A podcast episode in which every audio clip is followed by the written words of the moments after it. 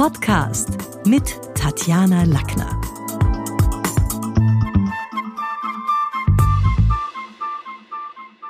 Heute geht's um Schlagfertigkeit. Und ich glaube, ich habe bei fast noch keinem Thema so viele Zuschriften gehabt, weil es ist ja immer so, Sie können die Themen vorschlagen und je mehr ich zu einem Thema bekomme, dann gehe ich wieder ins Studio und wir machen einen Podcast.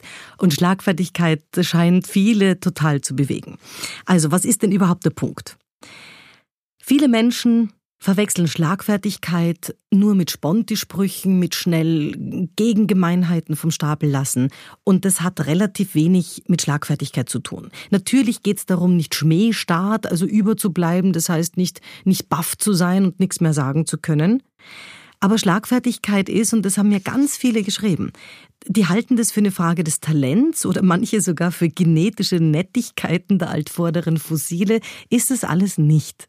Ist es alles nicht, es ist keine Schicksalsfrage, wie man schlagfertig ist und der andere nicht, sondern in Wahrheit sind jene Menschen schlagfertig, die kaum überrumpelt werden können, weil sie sich bereits überlegt haben, mit welchen Gemeinheiten oder Antworten oder Zwischenmeldungen und Einwänden kann der andere kommen.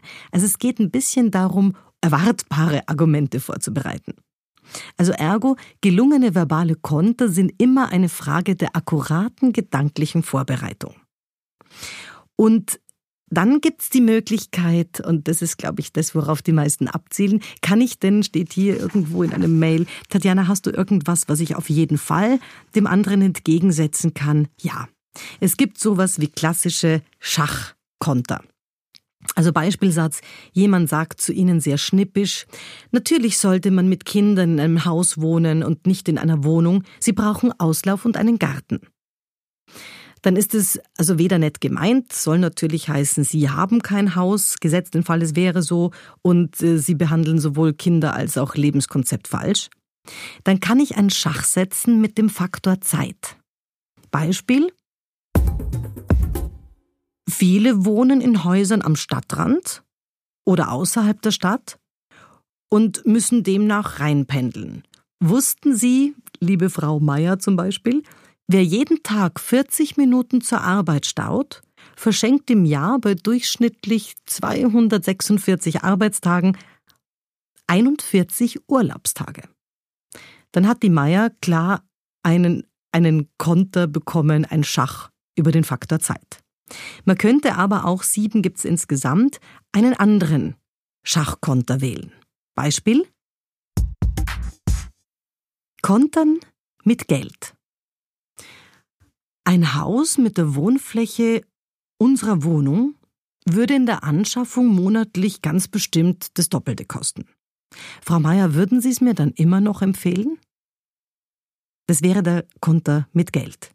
Wir haben aber noch einen dritten. Kontern mit dem Ort. Einfamilienhäuser stehen üblicherweise nicht in der Innenstadt. Was ein urbanes Jugendleben, gerade Frau Meier, wenn Sie jetzt die Kinder ansprechen, erschwert.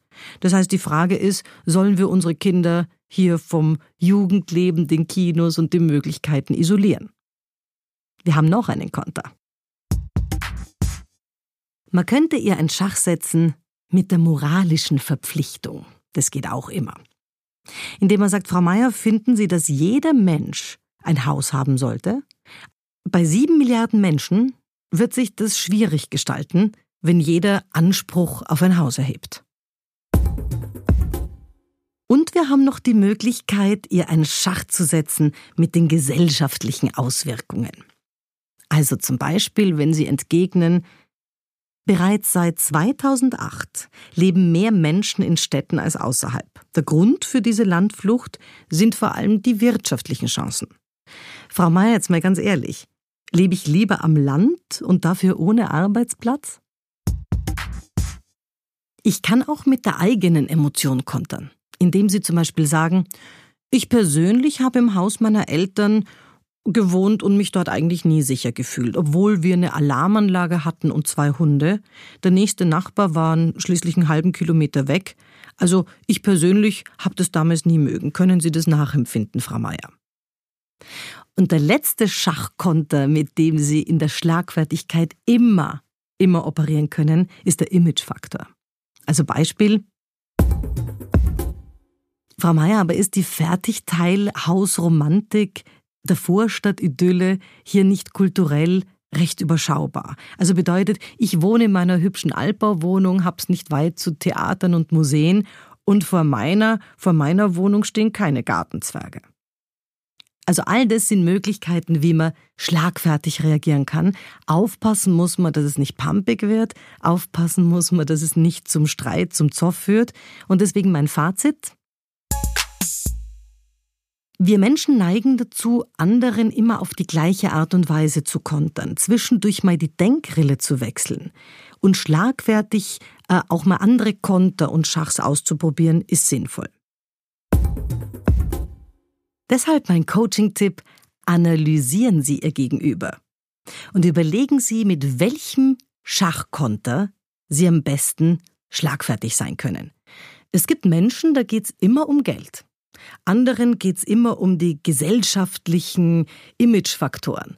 Den dritten kommt man am besten bei über die moralische Verpflichtung. Probieren Sie es aus. Das war's für heute. Besuchen Sie mich doch in der Schule des Sprechens in Wien. Auf Facebook, LinkedIn, Xing, unter sprechen.com oder auf meinem Blog sprechen.com/blog.